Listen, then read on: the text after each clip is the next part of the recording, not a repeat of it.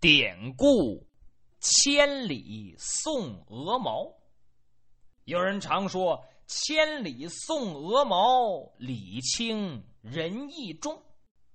其实啊，这是一首诗，可不是这么两句。全诗是这么说的：“说江鹅共唐朝，山高路远遥。绵阳胡失去，倒地哭嚎嚎。上负唐天子，可饶免伯高。礼轻仁义重，千里送鹅毛。”那说这是怎么回事？你这汤汤汤说了好几句，接下来呀，我给您详细的说一说这个典故的故事，有意思极了。这个故事“千里送鹅毛”的故事发生在唐朝贞观年间，谁呀？李世民呐，贞观之治嘛。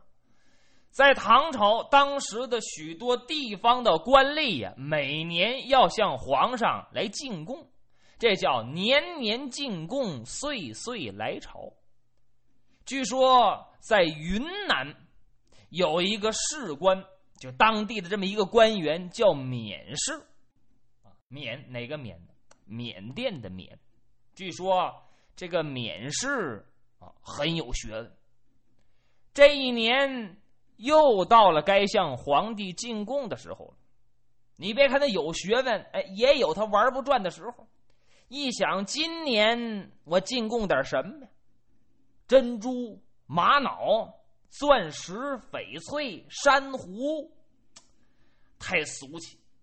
往年都送这个，今年呢，我要送一点儿，哎，别人没有的，就我这一份的，才显出。我的高贵性，可是送什么呢？左思右想，也想不出个主意。哎，这免氏一想，我干嘛一个人想？我把手底这些官员我都找来，大家群策群议呀，共同给出个主意。对，就这主意。想到这儿，命人传出命令，把手底下这些谋士啊、啊幕僚啊都给找来了。大伙儿都坐满屋子，这免氏就把这想法说了，说今年呢，我应该向天子进贡珍宝了。不过呀，我不想送那些什么珠宝白银，我想送一些别人没有的。哎，就我这一份独树一帜这样的东西，不知道应该送点什么。大家伙你们想想。有人一想，哦，我们这位大人想送点特别的给皇上，送什么？哎，有人站起来了，大人，我出个主意，咱呐，送那个珊瑚树，尤其是红珊瑚。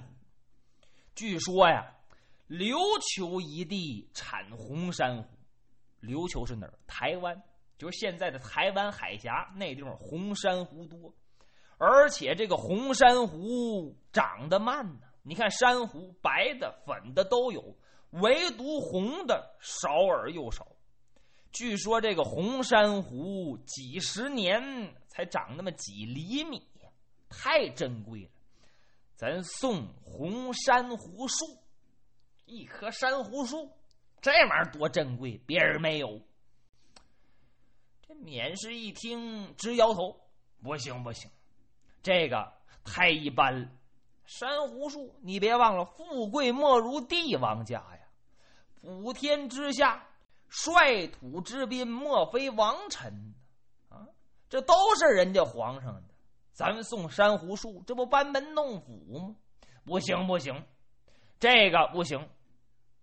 有人又站起来了，说：‘大人，我出个主意。’咱呢，找点名人字画，最好不是我朝的，是前朝或者说更远年代的。据说吕不韦曾经写了几个字儿，一字千金。咱要把这字儿找来送给大唐天子，想必他很高兴。免氏一听这主意倒是好，可这一字千金，我上哪儿弄去？我上哪儿找吕不韦的后人？这个办法也不妥啊。总而言之，左一个办法不行，右一个办法不妥。大伙儿说了好半天，谁也没说出一个好办法来。正这时候，在第三排站起一个中年人，中等身材，大圆脸儿，光把没胡，很有学问的样子。此人姓免，和这个免氏还是一家子。姓免叫免伯高，免伯高站起来，大人。我出个主意，我看送什么珍宝古董不稀奇，金银那不是与生俱来的东西，而且都有了，大伙儿都送这个不稀奇。至于送什么名人字画，这也不稀奇。我建议咱们送个活物哦，活物是什么？我建议送一只天鹅给大唐皇上，这多好！皇上老说自己是九五之尊，誉为天子，说自己是老天的儿子。哎，这天老爷派下来管理人间的这个天鹅，顾名思义，高贵高雅啊，洁白如雪，象征着这种高贵劲儿。而且这天鹅据说沾着仙气儿啊，不是凡间之物，是天上有的。怎么叫天鹅？天鹅呢？所以我们把天鹅送给天子，一语双关，这怎么样？嘿，免氏一听这主意太棒了，好，就送天鹅，赶紧准备。那说有天鹅吗？想办法呀！一把手说话了，这事儿还不好办。没出几天，选来一只上好的白天鹅，羽毛也亮，精神头也足。特意给这天鹅呀做了一个笼子，给关到那里面去了。一想派谁去？既然这个主意是免伯高出的，就派他去。而且这个免伯高能言善讲，生就两行伶俐齿，三寸不烂舌呀，口似悬河，滔滔不绝，可比三国年间的诸葛孔明、亚塞，古代各个舌辩之士都没他能讲。所以呀，就派这个免伯高负责押送这个天鹅，作为特使。去长安向皇帝进贡，免伯高欣然应允，打了保票了，说这事儿我一定办到。你看，受人之事必办忠心之事，人家托你办事儿，你就得认真的完成，这才叫好人。书说简短，第二天一大早，免伯高带着随从，带着足够的川资路费，在一个大车上把这天鹅就给放上了。开始上路。那年代没飞机，没火车，唯一的交通工具就是马车。你想，从当时的云南到长安，一路之上，万水千山，那得拿步量，那得一步步走，这好得了吗？尤其这月份正是三伏天。天气炎热呀，好，吹过来的都是热风，那种热劲儿就好像要把人给蒸熟了一样。这一年夏天也怎么这么热，也说不清楚。再加之这免伯高啊，急于赶路，这不能耽误时间太长。即便人受得了，这天鹅受得了受不了，都在两可之间。这要到长安，天鹅死了，我怎么交代？所以一路之上，饥餐渴饮，小行夜住，连夜赶路。能休息一会儿就休息一会儿，休息起来赶紧走。你想，天气又热，又得不到好休息。慢说那些随从，就免伯高身上都有味儿了。老不洗澡啊，又出汗，这脸上燥的跟小鬼儿一样。再看那些随从，一个个，好家伙，更难看了。慢说这些随从，就包括这个天鹅在内，也遭了罪了。你别看这天鹅在笼子里给咣当的，都要咣当散架子了，就像喝多了一样，走道都站都站不稳。这洁白的羽毛也不白了，蹭的那笼子上，土啊、灰呀、泥呀，再加之这么多天赶路也休息不好，所以这天鹅呀，危在旦夕。这好像要死，老咣当。绵波高一看，这这这可怎么办呢？我就把这天鹅送去。这哪是白天鹅，这改黑天鹅了，黑不吉利。这要送给大唐皇帝，皇上肯定不高兴，龙颜大怒。那说不定我身家性命就完了，脑袋就得搬家呀。我死是小事儿。这要连累我们大人，那我可吃罪不起！不行，我呀不能这么急于赶路，干脆啊到长安之前，我得找个有水的地方，最起码给这天鹅洗个澡。要说什么水疗那没有，最起码干干净净的进长安。皇上一看高兴，这任务我也完成了。对。单说这天，免伯高一行人就来到了绵阳。绵阳这地方哎，真不错呀，有山有水，景色宜人。正好来到绵阳湖边上。免伯高一看，别走了，就这地方太好了，依山傍水，山不高而秀丽，水不深而澄清。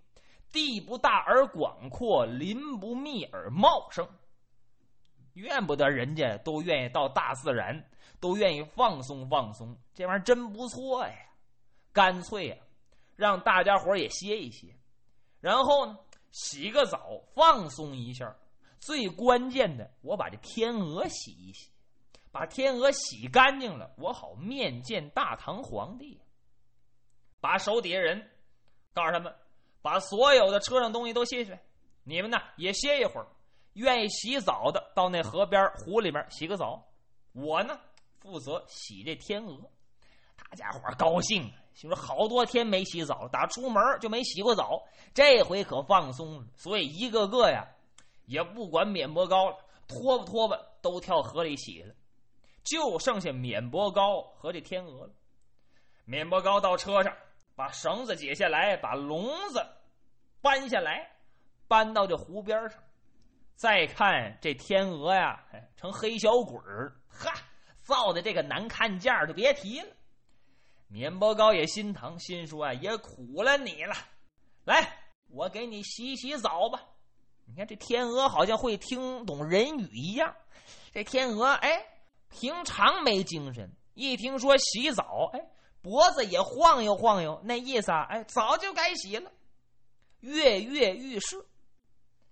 免伯高拿出钥匙，伸到锁眼里，嘎巴一下把锁打开，把这龙门就给打开了。一伸手，把这天鹅就抱出来了，抱着这个天鹅到水里洗。你想，他一边抱着一边洗，多有不便。这施展不开呀，人手是有限的。匆忙之间，把掐着这脖子这手就给松开了。他那意思，两只手撩点水，给天鹅好好洗洗。万没想到，意想不到的事儿发生了。你看这天鹅在笼子里都打蔫都晃荡。这一出来一见水，刚才那么一洗。这天鹅精神了，趁他这么一松手的功夫，这天鹅把脖一梗梗一抖了，那翅膀，呼啦啦飞了。啊！免伯高再想抓，抓不着了，天鹅飞走了。那说没带弓箭吗？带弓箭了，能射吗？这一射，射死了，更麻烦了。眼睁睁瞅这天鹅飞走了。哎呀，免波高恨不得抽自己俩嘴巴，心说：眼看就到长安了，这我可如何交代？放声痛哭，这委屈劲儿都甭提了。没办法，回去面见自己的长官。手底下人赶紧过来劝，一看那车上天鹅飞走了，笼子里还有几根天鹅毛。这天鹅一路之上老折腾啊，掉下来那个鹅毛。手底下人就劝呐，说：“免大人呐，您呐保重身体呀，干脆咱就把这几个鹅毛献给唐天子吧。”免伯高一想，也只好如此。带着一根鹅毛向皇上进贡，把鹅毛进献给皇上，同时也献上了一首诗。就开篇我们说的：“江娥共唐朝，山高路远遥。绵阳胡失去，倒地哭嚎嚎。上父唐天子，可饶免伯高。礼轻人意重，千里送鹅毛啊。”说我进贡是经过跋山涉水、千里之外赶来的，礼品虽然小，但是情深意切，希望陛下能宽恕小人。那李世民那是开明的皇上，非但没有生气，反而大肆褒奖，所以呀，就流传出这么一句话，叫“千里送鹅毛，礼轻”。人意重。